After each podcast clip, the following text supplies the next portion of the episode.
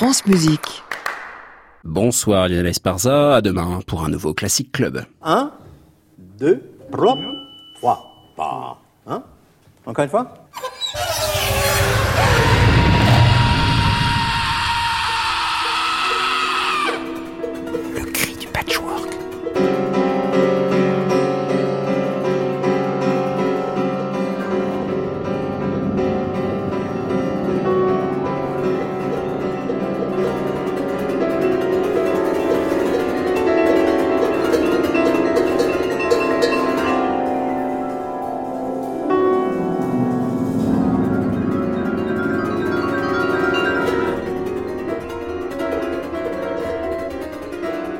Chers écoutants, bienvenue dans le Cri du Patchwork, une émission qui déniche dans des niches. Nouvelle thématique en ce début d'année, nous parlerons pendant quatre émissions d'images. Du lien étroit entre ce qui se voit et s'entend dans le cinéma, sur scène, dans la tête ou sur des murs.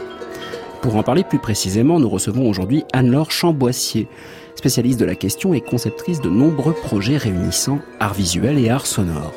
Enfin, tout simplement des formes artistiques, qui ne dissocient plus les deux domaines. Un entretien pour comprendre les enjeux de ce glissement entre les formes artistiques en ce début de 21e siècle. Bien entendu, on retrouve en fin d'émission les portraits sonores d'Antoine Berland, des sculptures de voix de gens. Et comme chaque mardi, un son qui fait...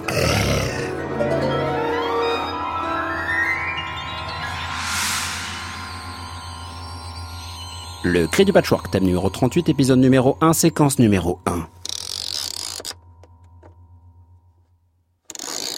Eh, qu'est-ce que vous avez fait encore? Pas étouffé. Eh oui.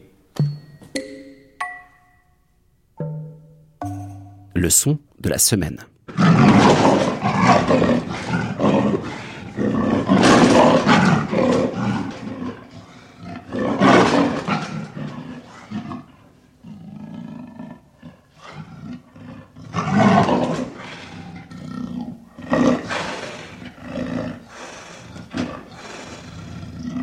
Le de léopard, comme celui-ci, ou de lion, comme celui-là.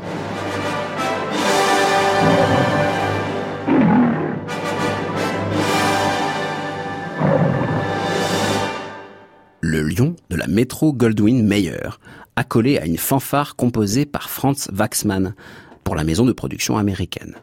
Quand on entend ce rugissement que tout le monde connaît, on sait que quelque chose va se passer. Et c'est peut-être pour cela que le groupe tchèque mythique The Plastic People of the Universe ouvre l'un de ses albums avec une reprise du lion de la MGM, mais à plusieurs.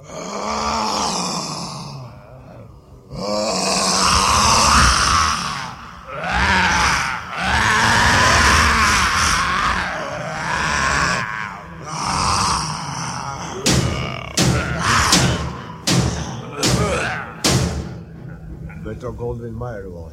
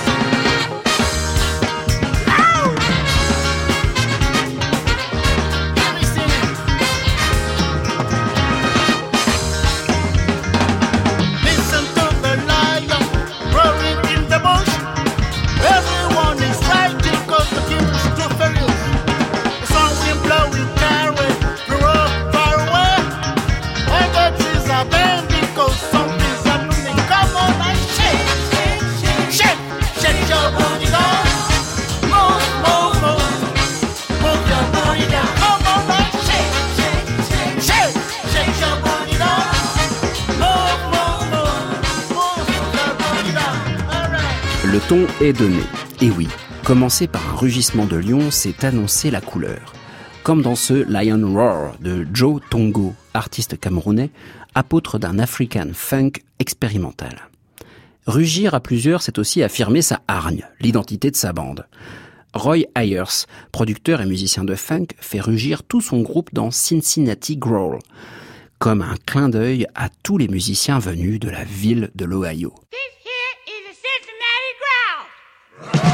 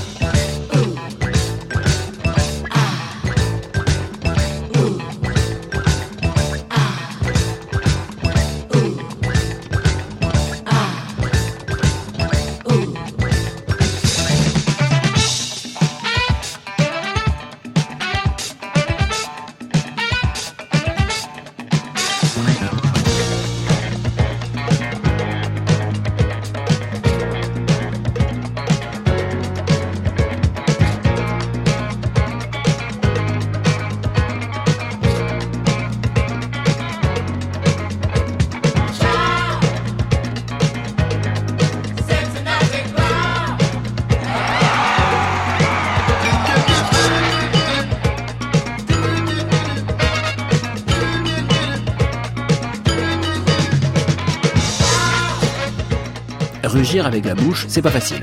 On peut faire mais moi j'aime bien celui-là. Hé, pas mal. Le rugissement jaillit d'un ronronnement, comme un vieux moteur de Harley Davidson, quoi.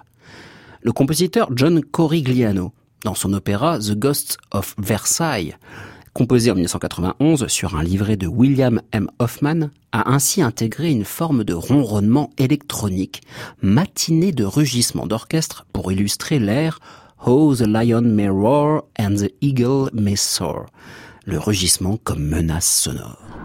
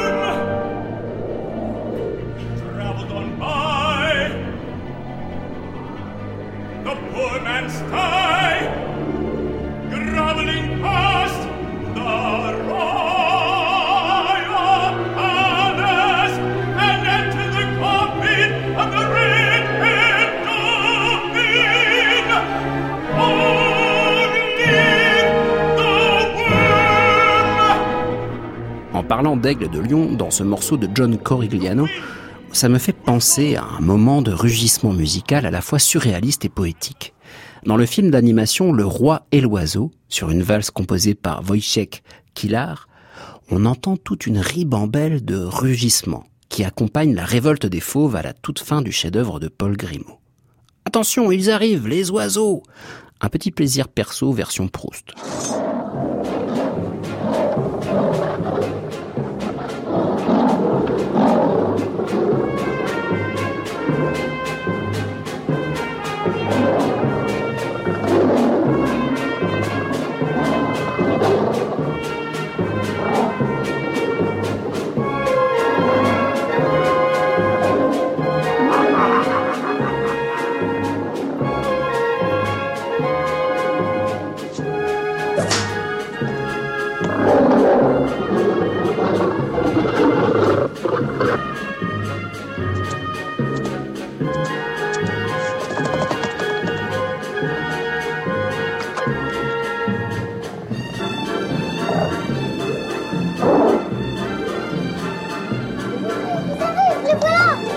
Voilà qui Les oiseaux Enfin Les oiseaux Nous sommes sauvés Parfaitement, les amis. Nous voilà, les oiseaux.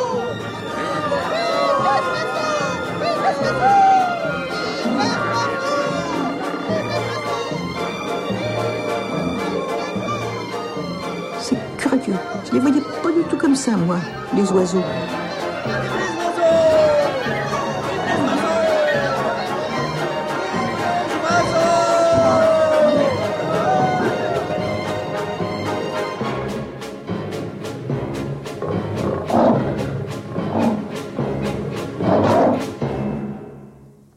Trouverez pas ces rugissements dans la bande originale du Roi et l'Oiseau, non. Ils sont uniquement ajoutés dans les bruitages du film. Et pourtant, j'ai toujours cru qu'ils avaient été composés avec la valse, qui les sous-tend. Car oui, les rugissements ont ceci de particulier, c'est qu'ils ont une courbe très particulière, un crescendo et glissando subite, qui atteint rapidement son acmé pour redescendre encore plus rapidement. Donc, si on conserve la forme du rugissement, l'enveloppe sonore du rugissement, on peut tout faire rugir, même écrire une musique qui rugit intégralement. Kid 606, alias Miguel Trost de Pedro, dans I Am Leo, Hear Me Roar, compose une sorte de rugissement déformé tout au long de la pièce, faite de râles et de ronronnements électroniques.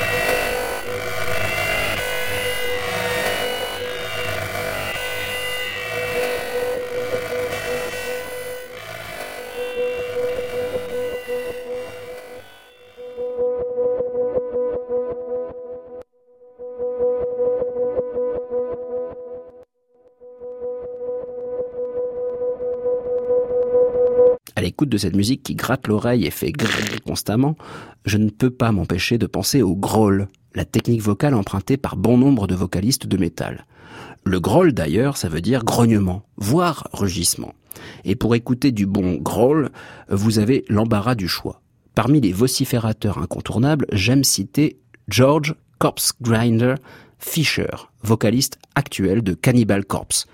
Et on a vraiment l'impression d'entendre un rugissement constant. Ou un aboiement, c'est selon vos goûts.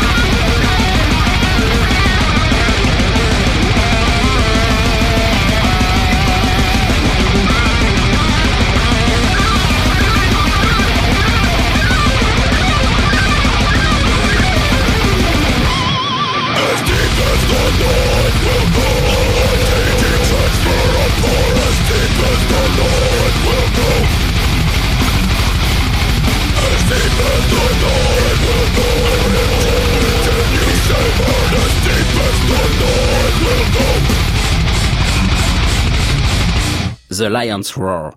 Le mot anglais roar est presque une onomatopée. Roar, ça rugit déjà. C'est peut-être pour cela que l'on a appelé ainsi cet instrument incroyable qui fait son entrée dans les orchestres à partir d'Edgar Varèse. Le lion's roar est un tambour à friction, c'est-à-dire qu'une corde est attachée au centre de la peau du tambour, lui-même suspendu à un pied. En mouillant un torchon et en frottant la corde avec le dit torchon, on obtient un son proche du rugissement. Enfin, ça dépend de la qualité du lion's roar, bien souvent fabriqué directement par les percussionnistes. Et puis aussi des attentes du chef d'orchestre. La preuve, petit collage de Lion's Roar dans le tout début d'Hyperprisme d'Edgar Varèse, où l'on entend l'instrument isolément. Et on a vraiment l'impression que dans certaines versions, ils ont choisi un Lion's Roar en carton.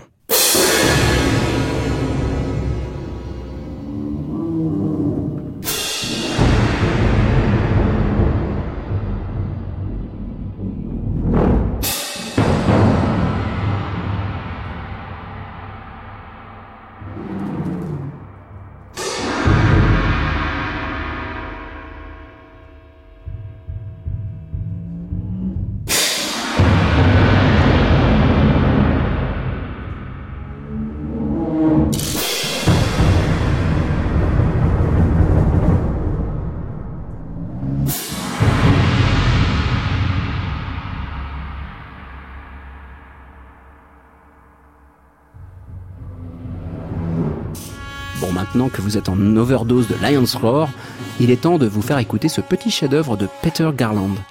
Two Bull Roarers and Lion's Roar dans The Three Song of the Mad Coyote, où le bourdonnement des rhombes répond au doux rugissement de Lion's Roar. Efficace, minimal, essentiel, bestial.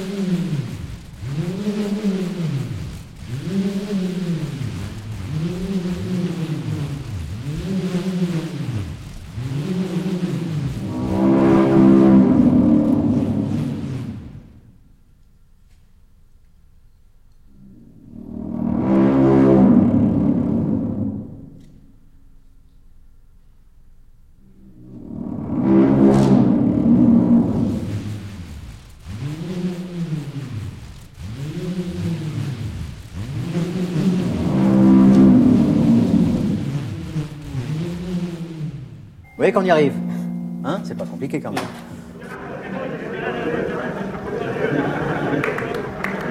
France Musique. Le cri du patchwork, Clément Lebrun. Anne-Laure Jean-Boissier, bonsoir. Bonsoir Clément Lebrun. Vous êtes historienne de l'art et commissaire d'exposition. Vous êtes conceptrice de différents projets qui met en regard justement ces arts visuels et sonores qui est notre sujet de, de ce mois-ci, ce rapport entre l'image et le son. Et avec votre Cham Projects, vous avez nombre d'expositions, dont une en ce moment qui s'appelle Voices, qui se tient jusqu'au 5 novembre à la maison Max Ernst. C'est non loin de... De Chinon. De Chinon, c'est ça, parce que j'y suis jamais allé encore, mais Voilà. j'en entends parler, c'est une maison incroyable. C'est à 6 km à peu près. Et donc ça, ce projet-là s'inscrit dans le projet ACT, qui est un parcours de création contemporaine en Touraine. Et dans cette exposition Voices, vous exposez des voix. Des voix en plus qu'on a entendues ici dans le cri du patchwork, parce que vous avez Violaine Lochu, qui était l'année dernière, Pierre-Yves Massé également, la musique de Sébastien Roux. Comment on arrive à exposer du son au-delà du visuel. Oui. Alors là, cette exposition, elle interroge vraiment de, la, de quelle manière le texte se, relie au sonore, hein, à travers euh, effectivement des œuvres de format euh, de nature différente, plus exactement, puisqu'on a des partitions, on a des installations. Si on pense à Sébastien Roux euh, avec Anamorphose, on a des choses qui sont de l'ordre de la partition visuelle, euh, de l'ordre de la sculpture aussi, si je pense à Emmanuel Lagarigue. Donc ça, c'est une partie effectivement euh, de l'exposition, de montrer ces différentes formes peut-être qui sont plus de l'ordre du visuel. Et dans la deuxième salle d'exposition, de faire un véritable euh, salon d'écoute mmh. avec d'autres pièces euh, visuelles de Régnel Ricollet, Jérôme Gamme ou, euh, ou Julie Vérin, pour bien sûr ne pas mélanger les choses et pour que le spectateur puisse être dans une véritable écoute. C'est ça, c'est installé, voilà, c'est ça. C'est-à-dire que l'exposition elle-même propose à l'auditeur de, de rentrer dans une écoute qui n'est pas celle du concert, parce qu'il déambule de toit de fond.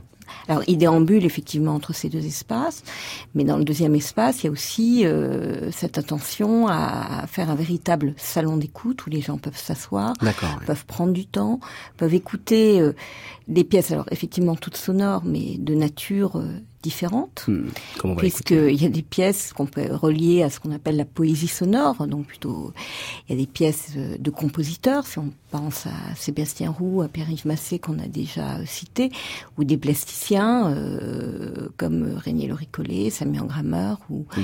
ou, ou, Julie Vérin.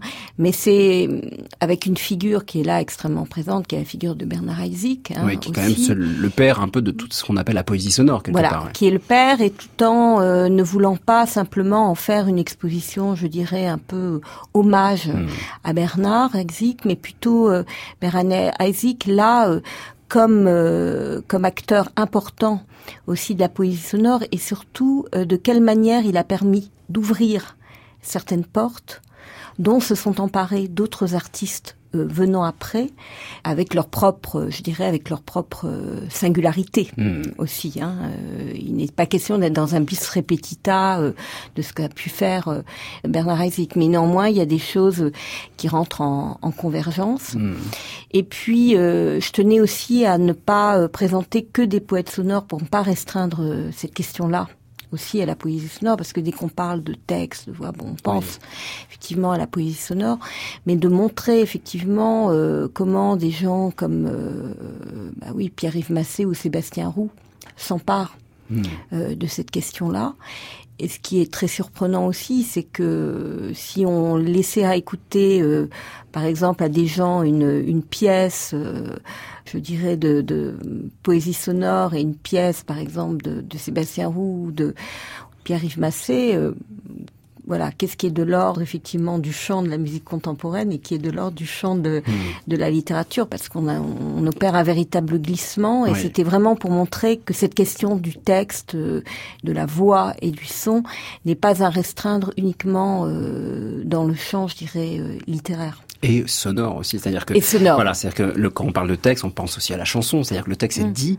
Là, en l'occurrence, on peut voir euh, avec tous les différentes expositions que vous pouvez organiser, mm. les rencontres aussi avec différents artistes, que tout ça est corrélé et de plus en plus. Euh, je vous propose d'écouter d'abord un extrait d'un disque qui fait office en fait de, de témoignage de ce qui se passe dans Voices. Là, on va écouter une performance qui a été donnée, enfin un extrait d'une performance qui a été donnée par ailleurs, le 23 juin dernier, dans la maison Max Ernst, donc non loin de dans Chinon, le jardin. dans le jardin même. Donc une performance parce que la performance, c'est aussi une manière d'exposer le son. Là, c'est Quentin Aura et Julie Vérin dans Décharnement, et déjà le mot lui-même dit à peu près ce qu'on peut entendre. voulait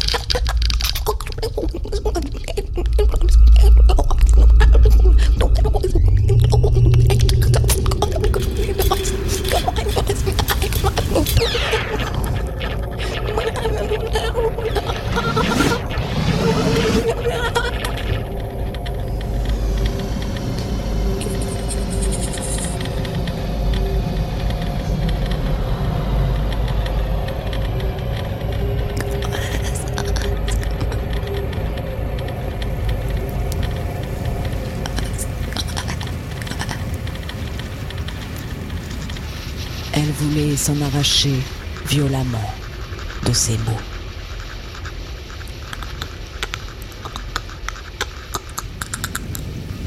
En finir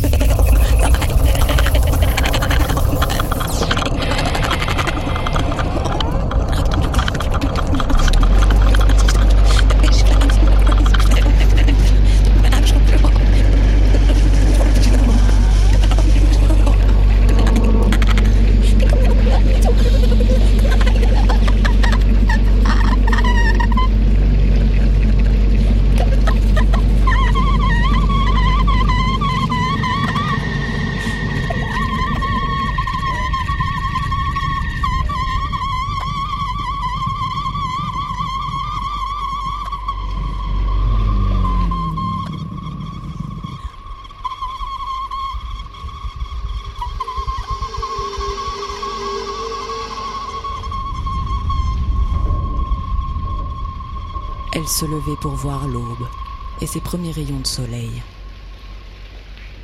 Malgré la fraîcheur humide,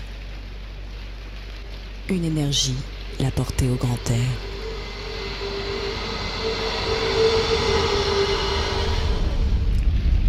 Pour observer la brume matinale et s'arroser. Différentes strates de brume. Plus ou moins vaporeuse.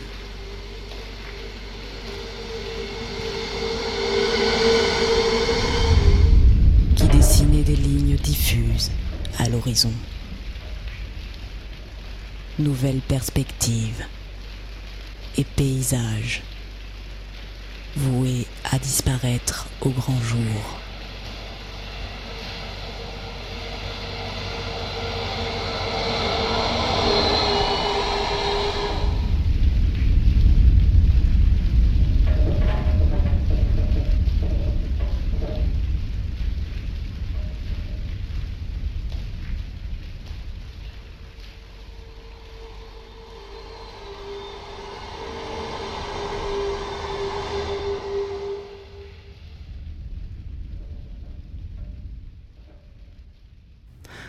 Un extrait d'une performance de Quentin Aura et Julie Vérin qui s'appelle Décharnement et on entend ici que la langue est décharnée et complètement démantibulée presque au départ. On est proche d'une poésie sonore vraiment à la Bernard Haitink, on est aussi euh, chez Henri Chopin, c'est-à-dire vraiment comment le mot peut être complètement déconstruit puis tout d'un coup le sens qui émerge et cette musique aussi qui est très organique, très vraiment dans la micro le micro son. Là cette performance là pour vous c'est une manière de montrer que une exposition n'est pas que quelque chose que l'on montre c'est quelque chose que l'on vit aussi? Mm. Oui, c'est pour ça que lors du, vernissage, on a souhaité euh, inviter euh, cinq artistes. Hein, on pouvait pas les inviter tous à performer, donc à faire ce programme de, de, performance euh, mm. dans le jardin. Et puis Julie Vérin et Quentin Aura sont des relativement jeunes artistes puisqu'ils ont une trentaine d'années.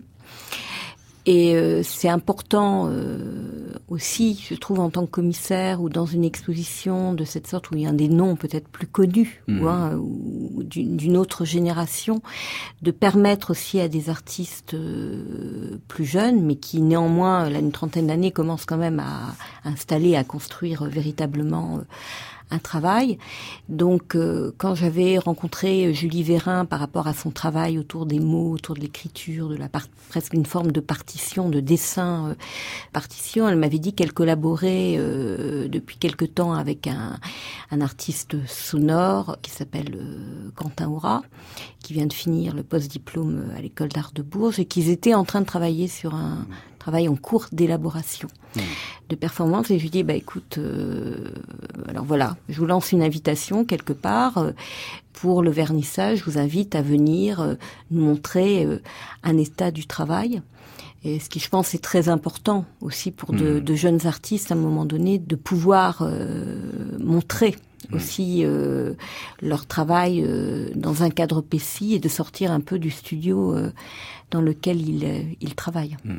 Ce que je retiens hein, dans Chamboissier, euh, dans ce que vous dites, c'est que ce sont des plasticiens tous.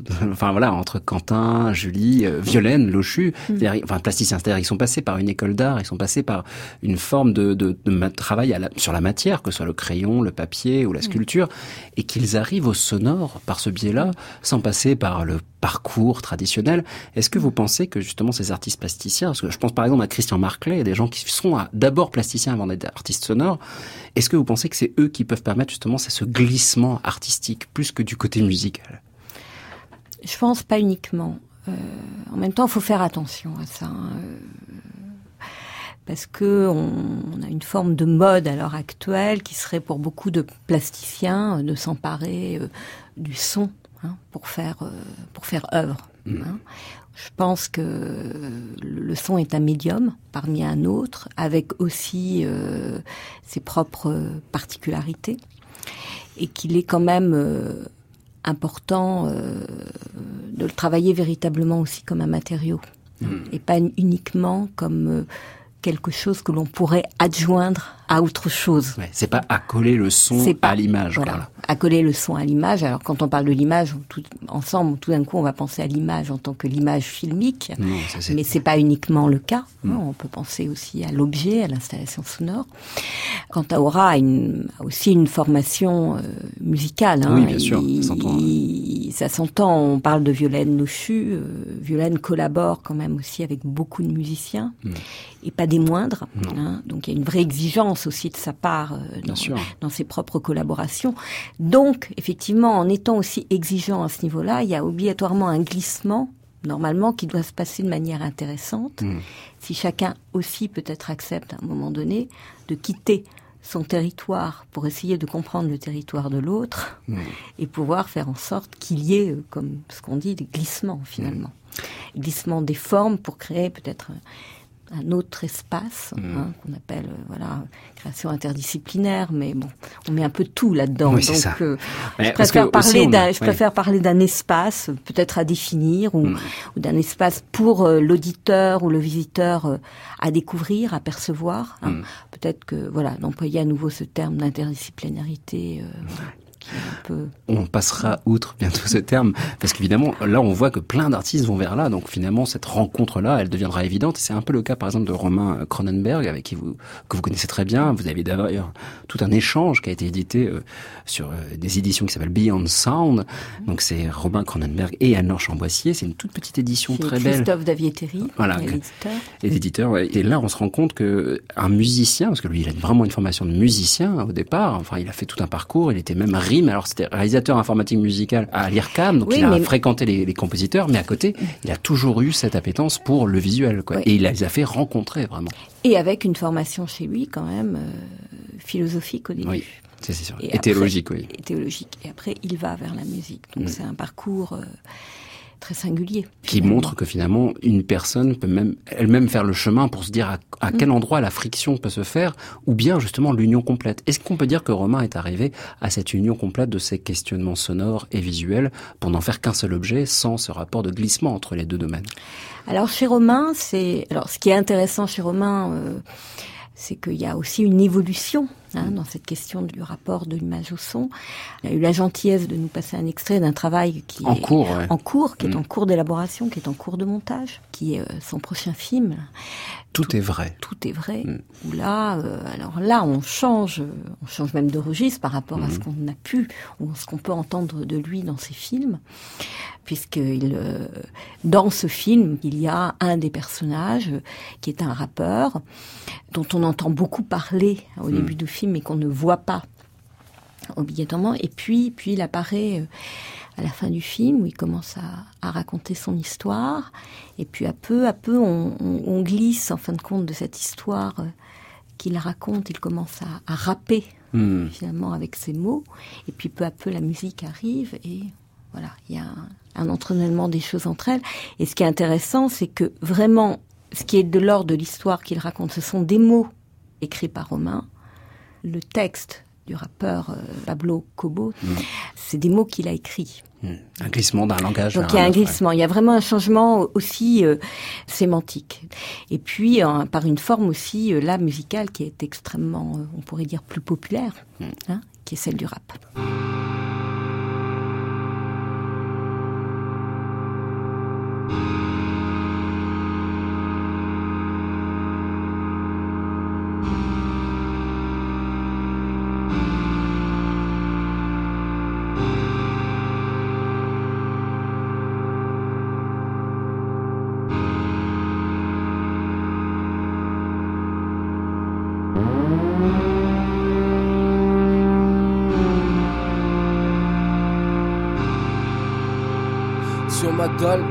Tous les temps passer, toutes mes dents cassées par terre. Ils ont dit un, deux, trois feux partés, mais moi je suis pas parti, non, j'avais d'autres trucs à faire. Mon cœur est une boîte à rythme et quand je manque un battement, je me demande à quoi ça rime d'être heureux en enfer ou comment faire. Dans ces mémos, 100 grammes de joie synthétique dans les socks, la vie en rose c'est pour les mômes et les tox. Remboursez-moi le temps perdu à faire. Laissant pas sur ma dalle que rien ne rassasie. Dans ce monde tu restes assis à tort. Si t'es pas le capitaine du navire Avis aux amateurs. J'ai un bac plus 5 en mensonge Je mords avec les yeux mais c'est tout doux à l'intérieur. Les pieds enracinés dans le béton Ne sait-on jamais. Finirai-je par trouver de l'or? Et si ma jeunesse prend de l'âge? Je pourrais toujours accuser le coup du sort Ignorer le goût du sol.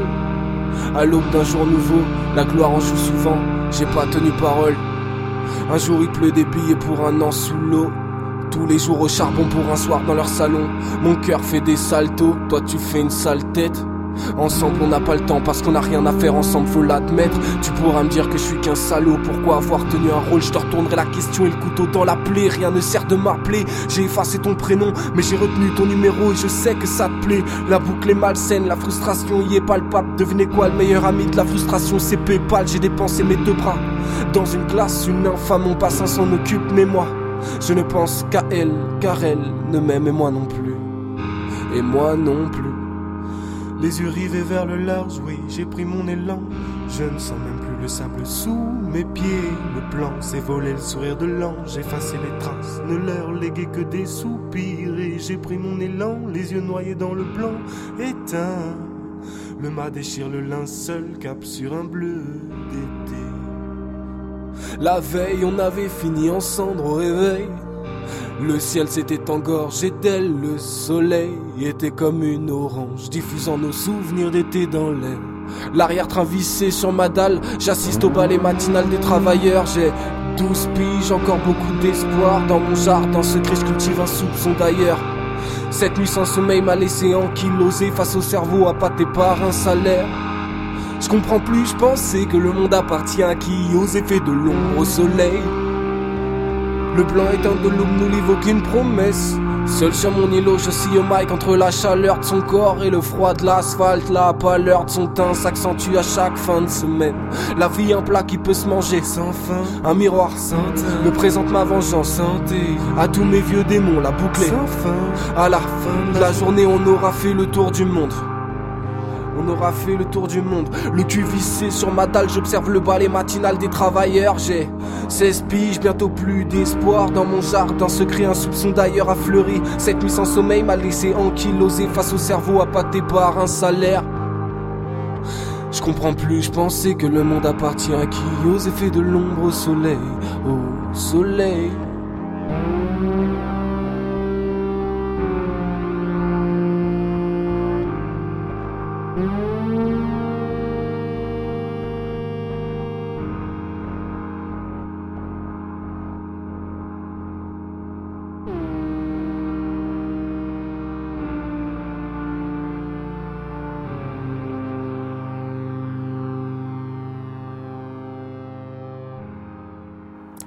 Un extrait de Tout est vrai, un film en cours d'élaboration de Romain Cronenberg, où on entend ici un, rappeur, Pablo Cobo, avec une musique de Romain Cronenberg. C'est-à-dire que là, on est vraiment dans une forme d'art complètement indissociable entre l'image que l'on voit, le son qui est écrit et pourtant aussi improvisé quelque part. C'est-à-dire que là, on a Pablo Cobo qui est vraiment dans une forme de, flux constant.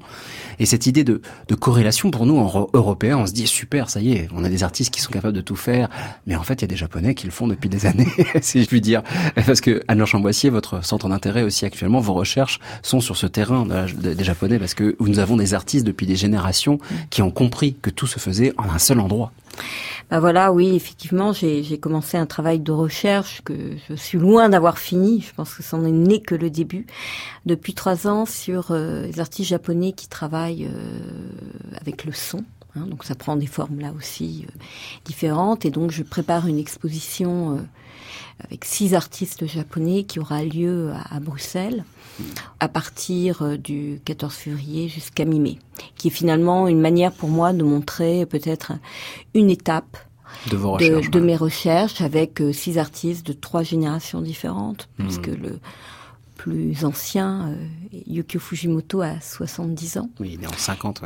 Et n'est pas des moindres, des à peu près la même génération qu'Akio Suzuki, mais moins euh, moins connu en Europe, même hmm. s'il avait fait la Biennale de Venise il y a quelques années. en, tout cas, pour vous dire, que les, parmi les noms que vous, m'avez proposés dans exposition, moi je suis resté là en faisant mais qui sont tous ces artistes? Ce qui est fou, et c'est surtout que tous ces artistes-là ont compris que les deux domaines, l'image, le son, la représentation, la notion de performance, tout ça était vraiment lié.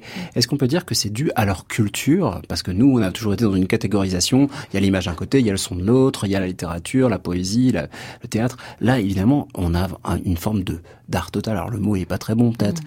mais plutôt d'art global en tout cas.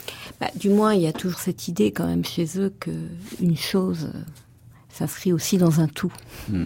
dans un ensemble, et que peut-être aussi les choses sont impensées. Euh, un objet par rapport à un autre objet et qu'est-ce qui se passe dans ce dialogue qu'il peut y avoir entre deux objets de nature différente. Hmm.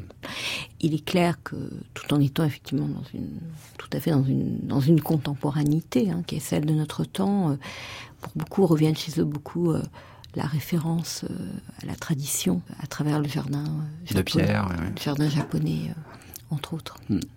Question de souvent s'exprime aussi beaucoup par métaphore. Hmm. Donc pour nous, je dirais occidentaux, euh, peut-être que ça demande un peu de temps hmm. avant de comprendre ça, parce que c'est une philosophie qui est très très très loin de nos systèmes euh, de pensée occidentale. Hmm.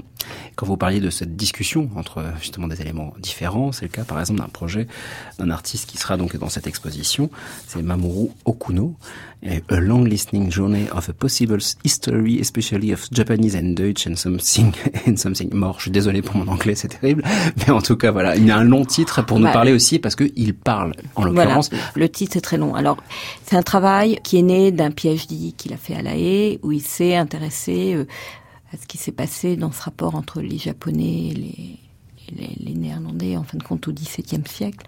Tout ce que cela a comme implication euh, hmm. aussi politique. Hein, Bien sûr. Au regard du prisme, finalement, du, du XXIe siècle. Donc ça lui permet aussi d'aborder euh, des sujets extrêmement actuels.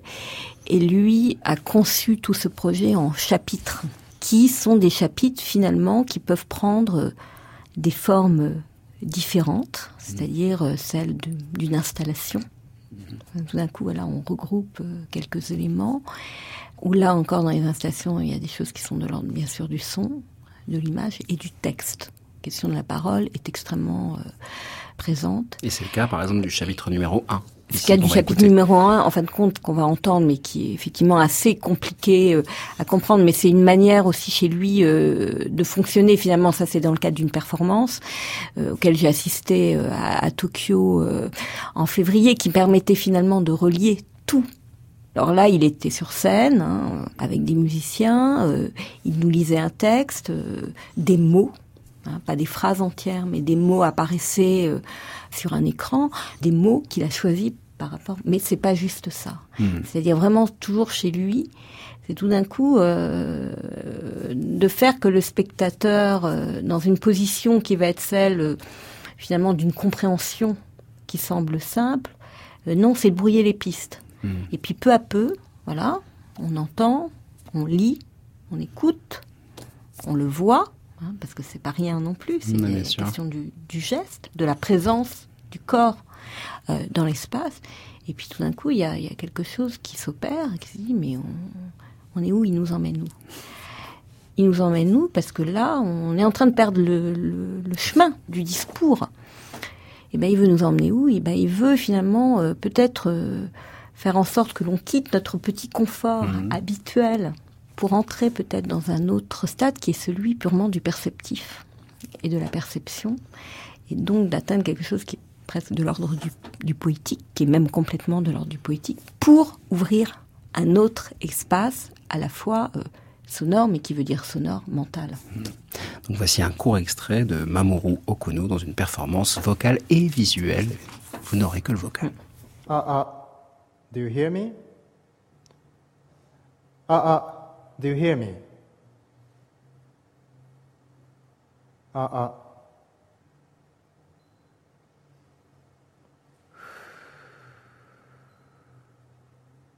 This is my voice. This is my voice. This is my voice. This is my voice. This is my voice. This is my voice. This is my voice. This is my voice. This is my voice. This is my voice. This is my voice. This is my voice. This is my voice. This is my voice. This is my voice. This is my voice. This is my voice. This is my voice. This is my voice. This is my voice. This is my voice. This is my voice. This is my voice. This is my voice. This is it could be that you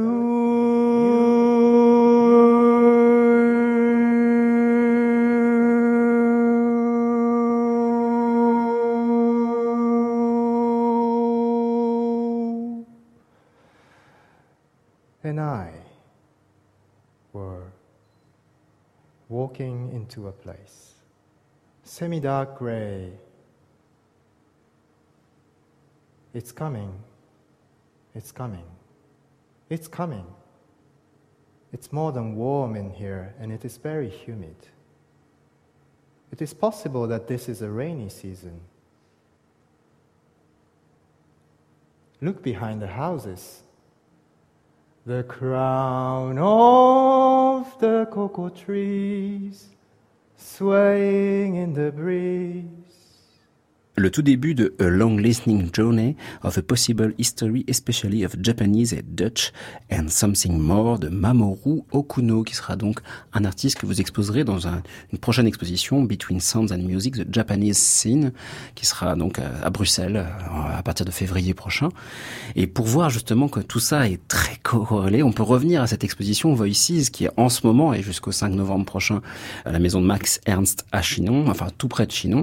Là, on va écouter une pièce de Régnier Le Ricollet qui s'appelle Voices d'ailleurs et qui est issue d'une bande originale. Mais alors que je l'écoutais, moi j'avais pas vu que c'était marqué bande originale d'un film. Je pensais que c'était une création sonore à, à, à 100%. Comment ça s'est passé pour Régnier Alors ça, c'est dans le cadre d'une collaboration qu'il a avec une cinéaste qui s'appelle euh, Daniela Marker. hein. Et là, il est parti euh, de Rush, hein, de, films de Daniela Marker, et plus particulièrement dans les Rush, bah, les, les voix. Et il a reconstruit à partir de ça euh, une pièce. Alors, vous le dites très justement, c'est-à-dire que si on ne sait pas, voilà, on dit BO, mais euh, Ah bah, Ça fait tout à fait une pièce de création euh, radiophonique ou de création. ouais. alors là, c'est un objet qui peut exister par euh, Ouais, par lui-même, euh, Mm. en dehors peut-être même de l'image. Ouais. Et c'est ça, c'est que là, moi, j'ai pas eu de manque, par exemple, alors que là, on le sent avec Mamoru Okuno, qu'on pourrait se dire, tiens, j'aimerais bien avoir l'image. D'ailleurs, je conseille à tous les auditeurs d'aller sur après sur le site internet pour voir la vidéo qui permet de faire le lien justement avec ce que vous avez entendu. Mais là, avec Régnier Le Ricollet, là, on est vraiment dans une création sonore à 100%.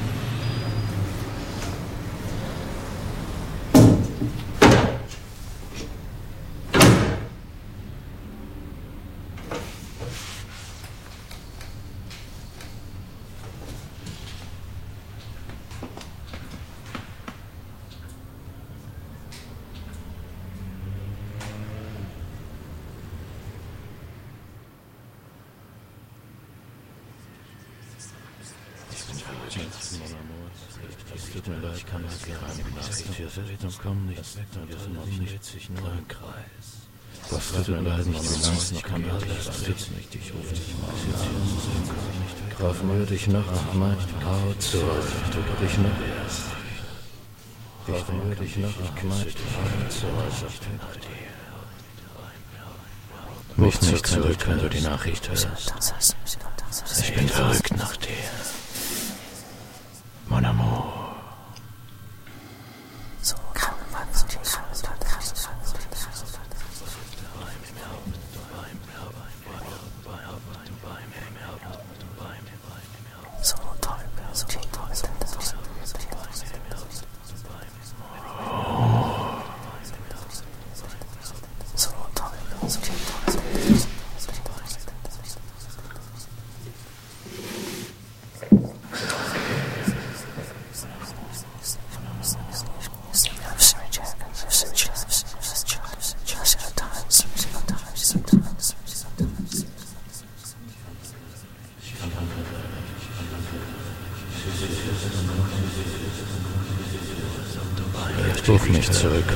Nachricht. Ich denke an dich, ich küsse dich, ich liebe dich, ich bin bei dir.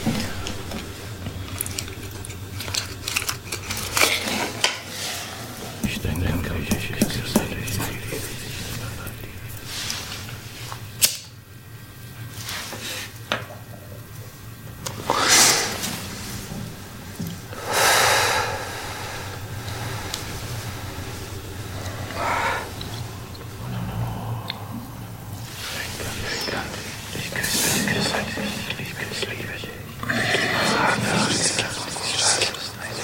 Wie lang es noch geht.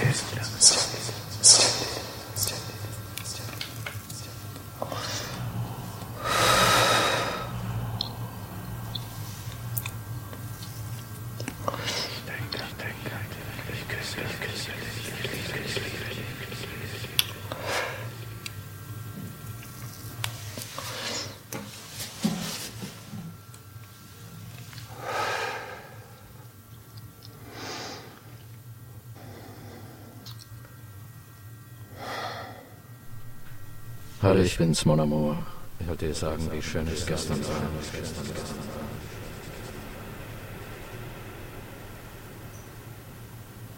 Ruf mich zurück, wenn du dich Warte nicht auf mich. Ich komme heute nicht. Bis bald. Ruf mich zurück, Mon Amour.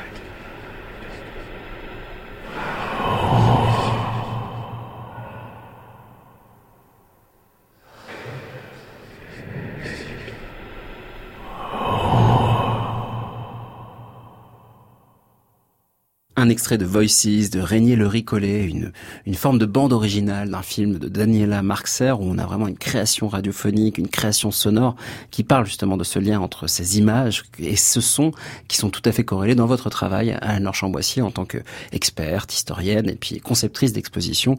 Vous exposez le sonore et le visuel régulièrement. D'ailleurs, donc depuis le 19 mai jusqu'au 11 novembre prochain, à la forteresse de Chinon, vous avez une exposition qui s'appelle Architecture sonore ainsi que Voices jusqu'au au 5 novembre prochain à la maison Max Ernst, non loin de Chinon. Tout ça à Huim.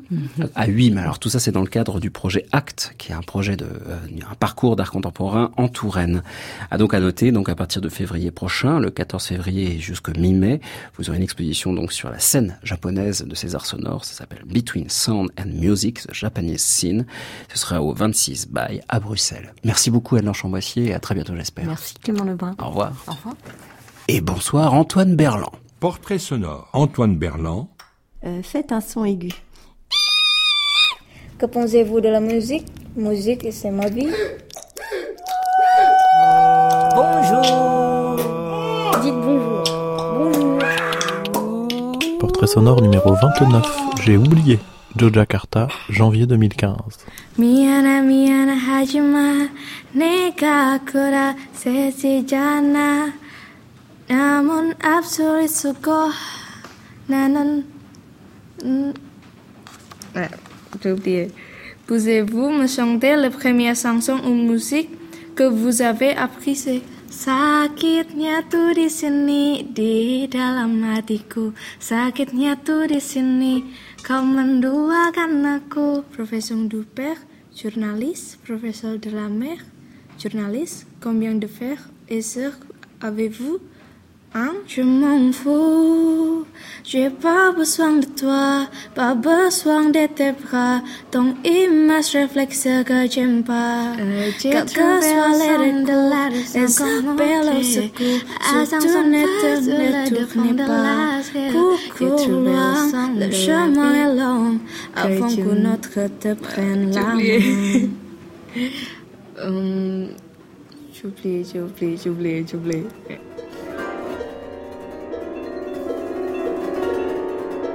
Fin de notre premier épisode du Cri du Patchwork sur l'image. Merci à Perrine Magui aux commandes et à la réalisation du Cri du Patchwork. Nous avions aujourd'hui la technique Jean-Michel Bernot. Merci à Valentin Carpentier, toujours à l'affût du moindre son. La semaine prochaine, on continue dans l'image avec Antoine Gint, metteur en scène et directeur de T&M, à l'origine d'une nouvelle production qui sera créée au festival musical le 21 septembre prochain. Cela s'appelle 200 Motels The Suite. Et oui, vous avez bien entendu le fameux 200 Motels de Frank Zappa vu par le prisme de la scène. Car oui, ce monument zappaïen, œuvre d'art total par excellence, était conçu pour le cinéma. Alors comment s'éloigner du film pour se rapprocher de la scène tout en conservant l'univers foutraque du grand oiseau? Ce sera là nos questions pour Antoine Gint. D'ici là, si vous voulez connaître toutes les infos de chaque extrait diffusé dans cette émission, rendez-vous sur francemusique.fr où vous pourrez également réécouter cette émission ainsi que les portraits sonores d'Antoine Berland. Chers écoutants, Si je fais 1, euh, Tagaram, 1, 2, ça suffit. Il sait ce qu'il a à faire. 1, 2, 3. C'est simplement pour savoir qu'on est ensemble. Bonjour, au revoir. Voilà. France Musique, il est minuit, l'heure de rentrer de plein pied et de pleines oreilles dans la création mondiale avec Anne Montaron. À réécouter sur francemusique.fr.